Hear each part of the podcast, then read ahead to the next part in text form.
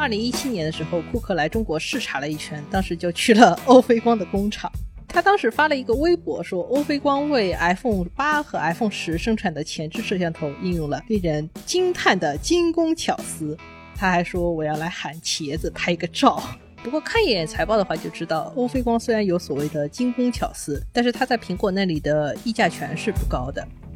二零一零年六月的时候，Tim Cook 就专门去了一趟富士康的深圳工厂。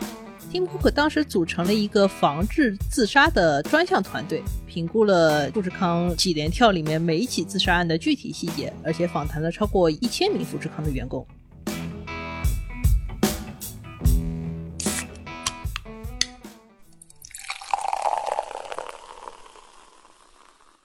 这里是商业就是这样。大家好，我是肖文杰，我是徐冰清。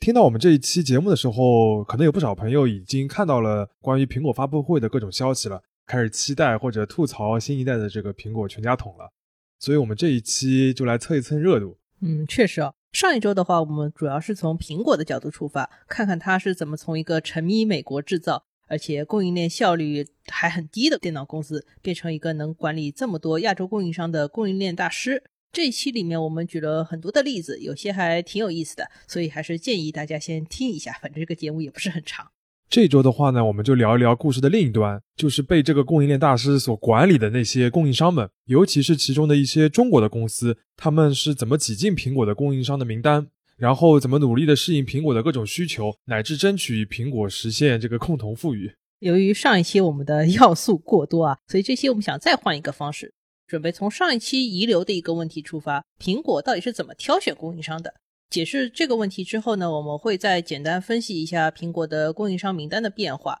然后再给大家展开聊两个例子。一个是欧菲光，欧菲光是一个生产手机上面摄像头的公司。今年的三月的话，它就不是苹果的供应商了，之后情况一直就不咋好。另一个是富士康，它是苹果的组装厂商，对于苹果来说，几乎没有比富士康更重要的供应商了。然后还是要提醒一下，因为相比上一周的节目，这一期我们聊到的这个上市公司的名字就更加多了。还是声明一下，我们这一期节目没有接受任何的广告赞助，内容也不构成任何投资的参考建议。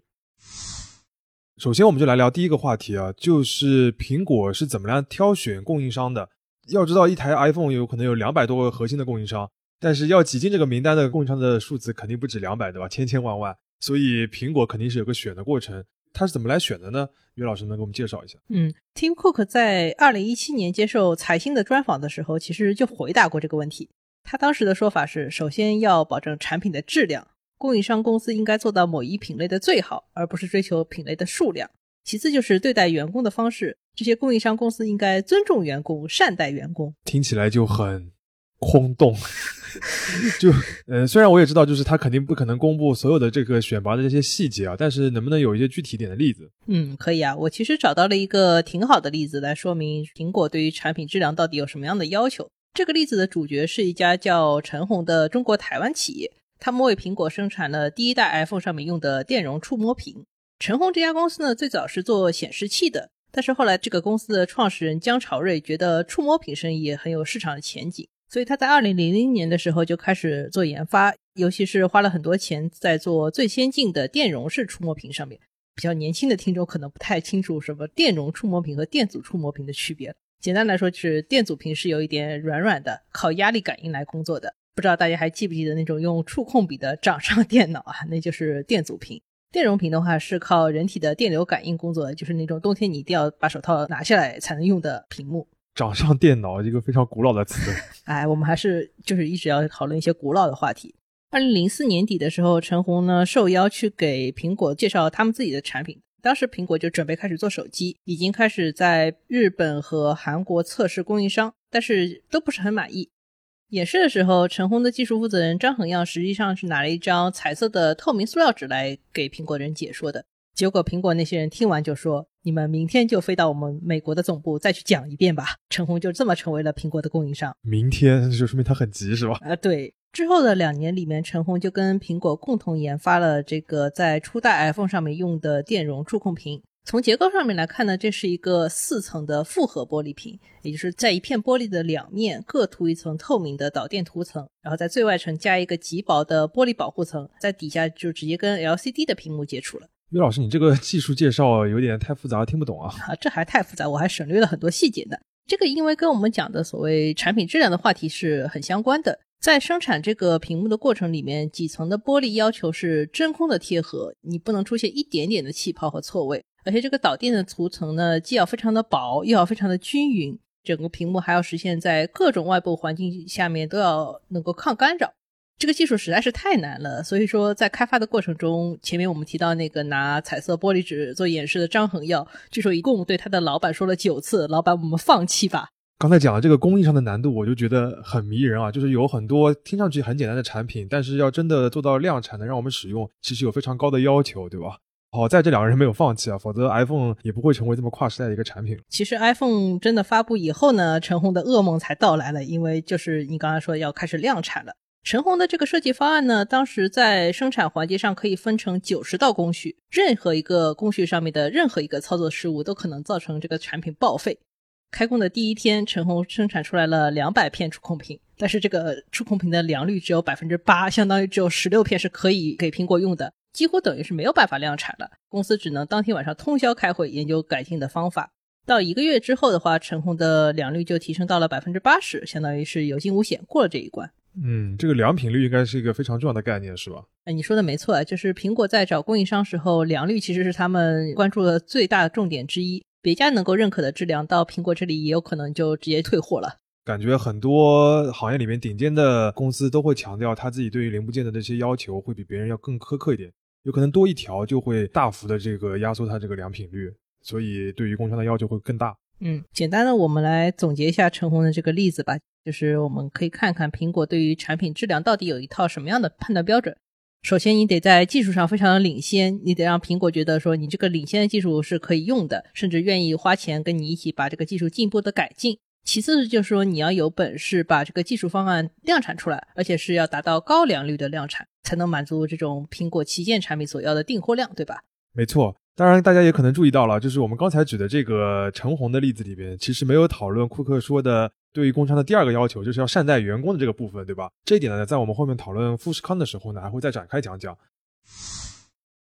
那么回到我们这期节目的一个开始的由头，苹果公布了这个它二零二零年的整个供应商大名单，我们发现其中有一半的公司都是中国的企业。那岳老师能不能跟我们讲一下苹果的这个供应商名单是怎么来的？嗯，这个供应商名单最早是在二零一二年的时候出现的。当时苹果发布的实际上是一个审计报告，而且审计的是供应商的违规情况。这个供应商的名录的话，其实只是这个报告里面的附加内容。当时的话，有一百五十六家公司是放到这个名单里的。从二零一三年开始的话，苹果几乎每年都会发布前两百名核心供应商的名单。每年的这两百家核心供应商的话，会用掉苹果当年百分之九十七到九十八的采购、生产和组装支出。除此之外的百分之二到三的话，会花在另外五六百家小供应商身上。所以，除了两百家核心的供应商以外，还是有更多的一些也能被称为苹果供应商的公司，是吧？是不是他们没那么重要？对我们看了一下最近十年的这个苹果核心供应商的名单。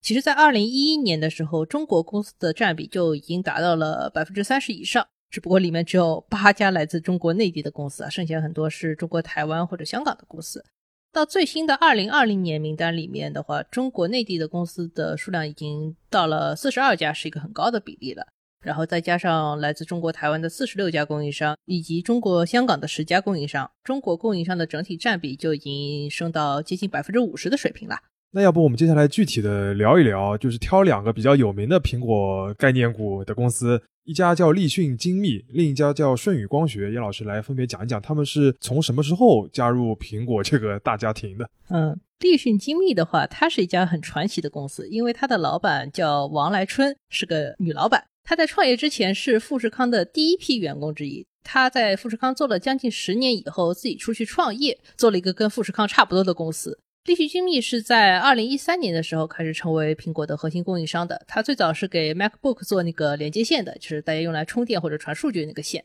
现在的话，立讯精密已经是 AirPods 最大的组装商，也是少数几家能够代工 iPhone 的公司了。然后就是刚刚肖老师问到的另一家叫舜宇光学的公司，它是做所谓摄像头模组的。它在二零二零年才进入到苹果这个核心供应商的名单里面。但是它有个创举啊，它把同行的一个非常厉害的公司叫欧菲光给挤掉了。舜宇光学的能力的话，之前是在三星和华为的产品里面受到了认可。目前它在全球的智能手机光学镜头的市场占有率的话，可以达到百分之二十六，仅次于来自中国台湾的大力光。大力光的话，我们再展开多说一句，大力光是苹果的御用供应商之一啊，所以这次舜宇光学能够入选的话，可以说是一个很重要的变化。大力光这公司我也听说过，因为它是少数敢于硬刚苹果的供应商，对吧？还打过官司。没错，在二零一三年的时候，因为苹果当时是想扶持来自中国台湾的另一家供应商，名字也跟大力光有点像，叫玉金光。然后大力光觉得这个事情很不好，就直接以侵犯知识产权的名义跟玉金光在美国打了三年的官司。最后这个案子虽然以和解收场，但是玉金光和苹果在里面都折腾了一通。你刚刚讲到了一个就是苹果要扶持另一家供应商的这个事情，这感觉好像是一个蛮重要的事，是吧？这就是苹果管供应链时候非常常用的一个招数。苹果的话，其实是习惯为每类零部件都配置两个水平差不多的供应商。一方面，这个两个供应商可以相互的压价；另外一方面，只有两个供应商的话，可以把保密的范围不要扩得太大，方便各种信息的管理。这其实也是大多数工业产品都会采用的方法，但是有时候为了强行达到这种制衡的效果，苹果会使出一些非常极端的手段。什么叫极端的手段？我们前面不是提到了一个给苹果做触控屏的公司叫陈红嘛？其实，在初代 iPhone 发布的时候，陈红是苹果触控屏的独家供应商。但是后来呢，在苹果的强烈要求下，陈红就把自己的生产工艺交给了另外两家制造商，变成了几家一起来给苹果供货。强烈要求，然后就把自己的核心技术就拿掉了吗？啊，对啊。但实际上这就是苹果会对供应商做的事情，就是他永远想为自己准备一个水平不是很差的 Plan B。然后如果你的产品或者管理的水平下降的话，苹果也会无情的把你从供应商的名单里面踢掉。另外的话，就是虽然说你。这个公司进到了苹果的供应商大名单，对于你来说可能就已经是一个非常厉害的事情了。但是苹果的话，其实不会让这些公司一迈进门就直接参与，比如说新款 iPhone 这样最重要的项目。他们一般只能先生产一些旧款的产品，甚至是一些维修用的零部件。不过这两年的话，情况也有些变化，比如我们前面提到的立讯精密和舜宇光学都已经盯上了今年的 iPhone 十三的订单，野心非常的大。就是厉害的供应商，他一定要扶持一个跟你差不多的，然后来压制你。一旦你变得弱了，他又把你要踢掉。这个也可能也只有像苹果这样的公司才能有这样的掌控力。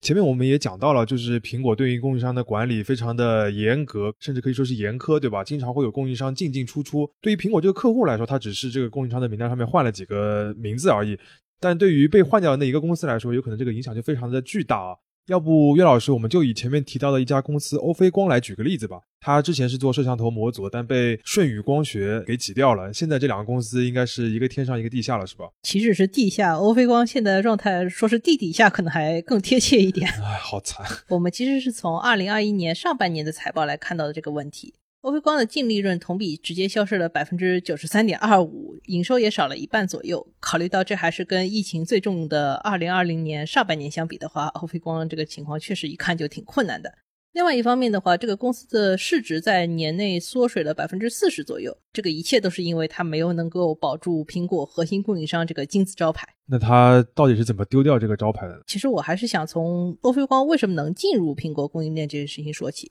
欧菲光是一家国企背景的公司，它最早其实是做一种特定的光学零件，叫做红外截止滤光片。这个具体是什么我也不知道啊，反正听上去很专业。二零一六年的时候，欧菲光其实是花了大手笔，花了十五点八亿元买下了索尼在中国华南的一家工厂。这个工厂当时就是给苹果供货的。苹果手机上面百分之五十的前置摄像头和百分之十的后置摄像头都是在这个索尼的工厂里面生产的。所以欧菲光实际上是靠买。来买来的一个苹果供应商的身份啊，这个欧菲光应该大喊一声“索尼大法好”是吧？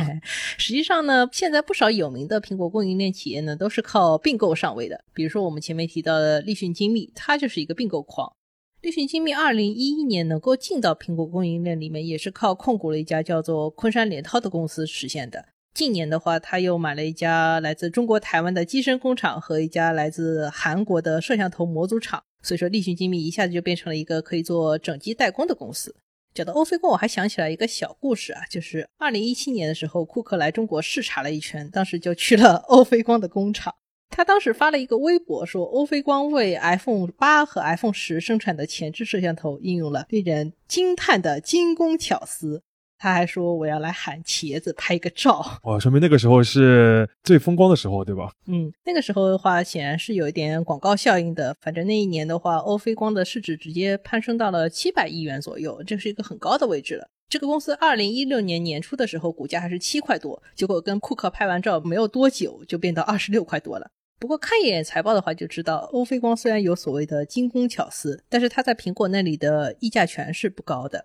苹果在欧菲光这里是大客户，欧菲光每年大概有百分之二十二的收入都是来自于苹果的产线上面。但是这条产线的话，为欧菲光净利润的贡献率的话，不到百分之三点五，这是一个非常非常低的数字。刚才岳老师讲的都是欧菲光作为一个苹果供应商的它一些就是或喜或忧的一些背景信息。但是我记得他被踢出苹果的这个供应链，其实是一个非常突然的、有点黑天鹅的一个消息。二零二零年九月，当时中国台湾地区的经济日报突然发了一则消息，说苹果为了保证新的 iPad 的供应，准备把触控模组的订单从欧菲光转到富士康旗下的两家公司里。其实这个报道里面提到的是所谓触控模组，不是说我们前面提到欧菲光最擅长的光学业务。但是这个消息的话，一下就引发了市场的担忧，觉得这个欧菲光是不是要被苹果抛弃了？这个消息我还有点印象，反正就是在这个新闻出现之后，欧菲光就一直在否认他被踢出苹果的供应链，对吧？而且跟大家说要以正式的通知为准，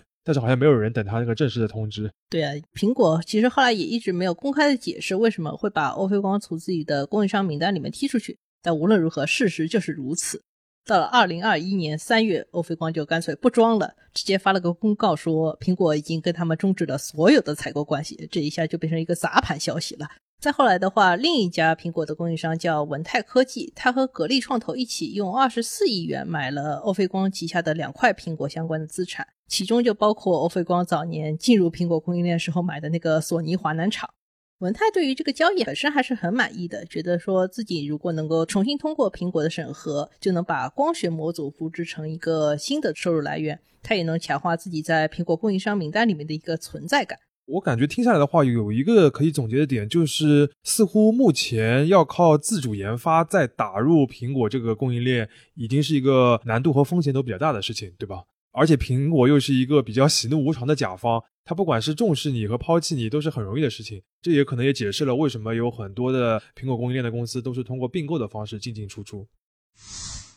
最后的话，我们想花一点时间来聊一个苹果供应链上面的常青大树，叫富士康。富士康占据的话是把所有的零部件拼成一个成品的所谓组装的环节。目前的话，有百分之六十四左右的 iPhone 都来自富士康的产线。我们前面提到了另一家号称能够代工 iPhone 的公司叫立讯精密的话，它其实只占了 iPhone 百分之五的产量。我们外界普通人认识到富士康与苹果的这个紧密关系呢，我们看了一下，大概是通过两件事情。第一件是在二零零八年的时候，有一个英国的消费者在激活自己的新款苹果手机的时候，发现里面有几张中国女孩的可爱的照片。然后媒体就确认了，就是这这个小姑娘是深圳富士康这个工厂里面的员工，她在检测手机拍照功能的时候忘记把这个照片给删掉了。这个让很多外国的消费者其实意识到了啊，原来我的苹果手机背后其实是有很多中国公司和中国人的付出。另外一件事情呢，就不是那么正面，就是二零一零年的时候，富士康各地的这个工厂出现了所谓十四连跳的事件。我记得当时很快，富士康就被贴上了血汗工厂的标签，像苹果、戴尔啊、惠普，这些都是他的大客户，也对富士康的这个用工环境做了一个独立的调查。二零一零年六月的时候，Tim Cook 就专门去了一趟富士康的深圳工厂，他当时还是苹果的 COO。Tim Cook 当时组成了一个防治自杀的专项团队，这个团队评估了就是富士康几连跳里面每一起自杀案的具体细节，而且访谈了超过一千名富士康的员工。到二零一二年的时候，另一家名为美国公平劳工协会的第三方也受到了苹果的委托，他对三家富士康工厂里面超过三万五千名员工进行了实地调查。从苹果对于富士康这个事件的这个反馈来看，就是他做的这些事情都已经不单单是以一个供应链的下游的客户的感觉了。这个我们后面还会提到。我插一句啊，据说富士康的老板郭台铭本人，他对于血汗工厂这个说法是非常不以为然的。他曾经在接受一次采访的时候，大大方方的说过：“血汗工厂有什么不好？我们流血流汗，只要我们符合法令，相信一分耕耘就能获得一分收获。”这个话有可能有点气话，不过我当时也看过很多报道，就是富士康有可能在当时横向的和许多加工制造业的企业相比，它的用工的环境和条件已经算是相对比较规范的了。当然也有很多问题，是吧？嗯，不过的话，面对外界这个血汗工厂的质疑的话，富士康也对于自己的用工环境做了进一步的改善。比如他给工人加薪，或者说改善一些实习项目不用童工，强化员工的培训，以及开通了一些免费的心理咨询热线等等啊。二零一四年的时候，郭台铭还提出过一个很激进的计划，就是说希望在富士康的工厂里面部署一百万台机器人，来彻底的解决当年劳动密集所带来的这些争议。听上去就不是很靠谱。对，自动化这个想法听起来很美啊，但是在工业生产里面有时候就没有那么管用，因为苹果的很多产品设计的是过于精密的，就导致这个计划进展的很不顺利。我们举两个例子，比如说一个工人给 iPhone 拧螺丝的时候，就能够熟练的把握这个拧螺丝的手感，然后你换成一个机器人就掌握不了那个力度。再比如说去涂那种固定屏幕的胶水，苹果的要求是你的误差不能超过一毫米，这个指标上面工人也比机器完成的更好。所以说我们现在去看苹果去发重要的新品之前的话，富士康其实是习惯性的会扩招大量的临时工，而不是说去买更多的机器人。几年的尝试下来的话，苹果也基本上形成了一个结论：人类之所以比机器效率高，就是因为人比机器人更灵活，更容易重新去部署。对于工人进行再培训的话，要比重新设计一台机器人更容易。最后的最后啊，我们还想要多说几句关于企业社会责任的话题。我们对于一家企业的讨论呢，往往是从两个方面来看的。一方面是它作为一个盈利组织，我们会关心它是不是赚钱，效率是不是高；另一方面呢，它作为一个对社会很有影响力的组织，我们要关心的是它的服务和产品对于社会有没有价值，然后它在经营过程当中对社会有没有影响。现在比较流行的一个比较有共识的观点就是，企业需要在赚钱责任和社会责任之间找一个平衡点，越大的公司呢就应该越重视社会责任。而在苹果和供应商的这个案例里面，高度的分工就让这个两个问题纠缠在了一起，变成一个很复杂的一个结。照理来说的话，一个公司应该为自己的劳动保障负责，但是如果它是苹果供应链的一部分，那么苹果也应该为它负责，因为一部 iPhone 它的设计方案所用的零件、工序、验收的标准是明明白白的，是由苹果来确定的。再加上说，苹果是一个异常成功的公司，所以它通过供应商体系所能够撬动的社会资源是非常大的。这个远比它自己建厂和雇工人的时候所要产生的影响力要大很多。所以现在苹果是必须要强调它管理供应链时的这个社会责任。我们前面多次提到的那个供应链的大名单，实际上就是出现在苹果每年供应商社会责任报告当中的一个部分。当然，另一方面，考虑赚钱问题的这些投资者们呢，又会把这样一个附件当做一个重要的投资的参考。大家其实也可以自己想一想，就是我们这两期节目提到了很多跟苹果相关的公司，以及苹果公司自己。对于不同的公司，你的关注视角到底是觉得是赚钱的责任更多呢，还是社会的责任更多？以及你对这个事情的想法会不会随着时间的变化而产生一些变化？从这个意义上来说呢，我们觉得苹果的供应链其实是一个很有代表性的话题啊。在现在这样一个跨国公司主导的商业体系下面，供应链的网络经常是大到普通人难以把握的那种尺度的。在某些时候，它的整个网络是那么的同步高效，但有的时候呢，它的影响又需要过了很久才能体现出来，而且往往任何一个小的决策都会影响许多人的生活。所以从这个角度来说，聊苹果供应链这个话题，对于我们来说是真正的挑战，因为实在是非常的复杂，角度也很多。两期节目的聊法呢，也只能说是挂一漏万。但是这其实才是商业世界的常态。我们从一个很简单的现象出发，不断的研究下去，最后就能看到一个庞大的，甚至有可能纠缠在一起的复杂的系统。我们呢是很喜欢这种探索的过程的，也希望你有机会也能试一试，来确认一下商业是不是这样。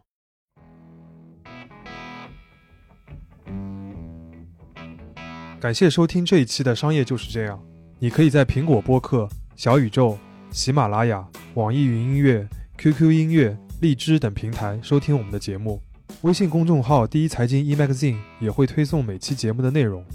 如果喜欢我们，欢迎你在苹果播客给我们五星好评，并期待你在各个平台与我们交流。尤其欢迎分享你感兴趣的话题。下期见。